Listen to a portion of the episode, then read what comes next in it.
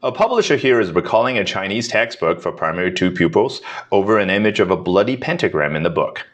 Publisher Sanseito KK is recalling 10,000 Japanese textbooks, which are used by many elementary schools in Tokyo, after an illustration showing a girl with three arms was mistakenly printed.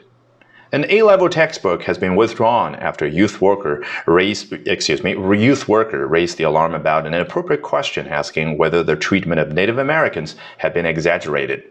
A Northern Virginia school system said it is pulling two books from school libraries, including an illustrated memoir that contains explicit illustrations of sexual encounters involving children, after a parent expressed concern about them at a school board meeting.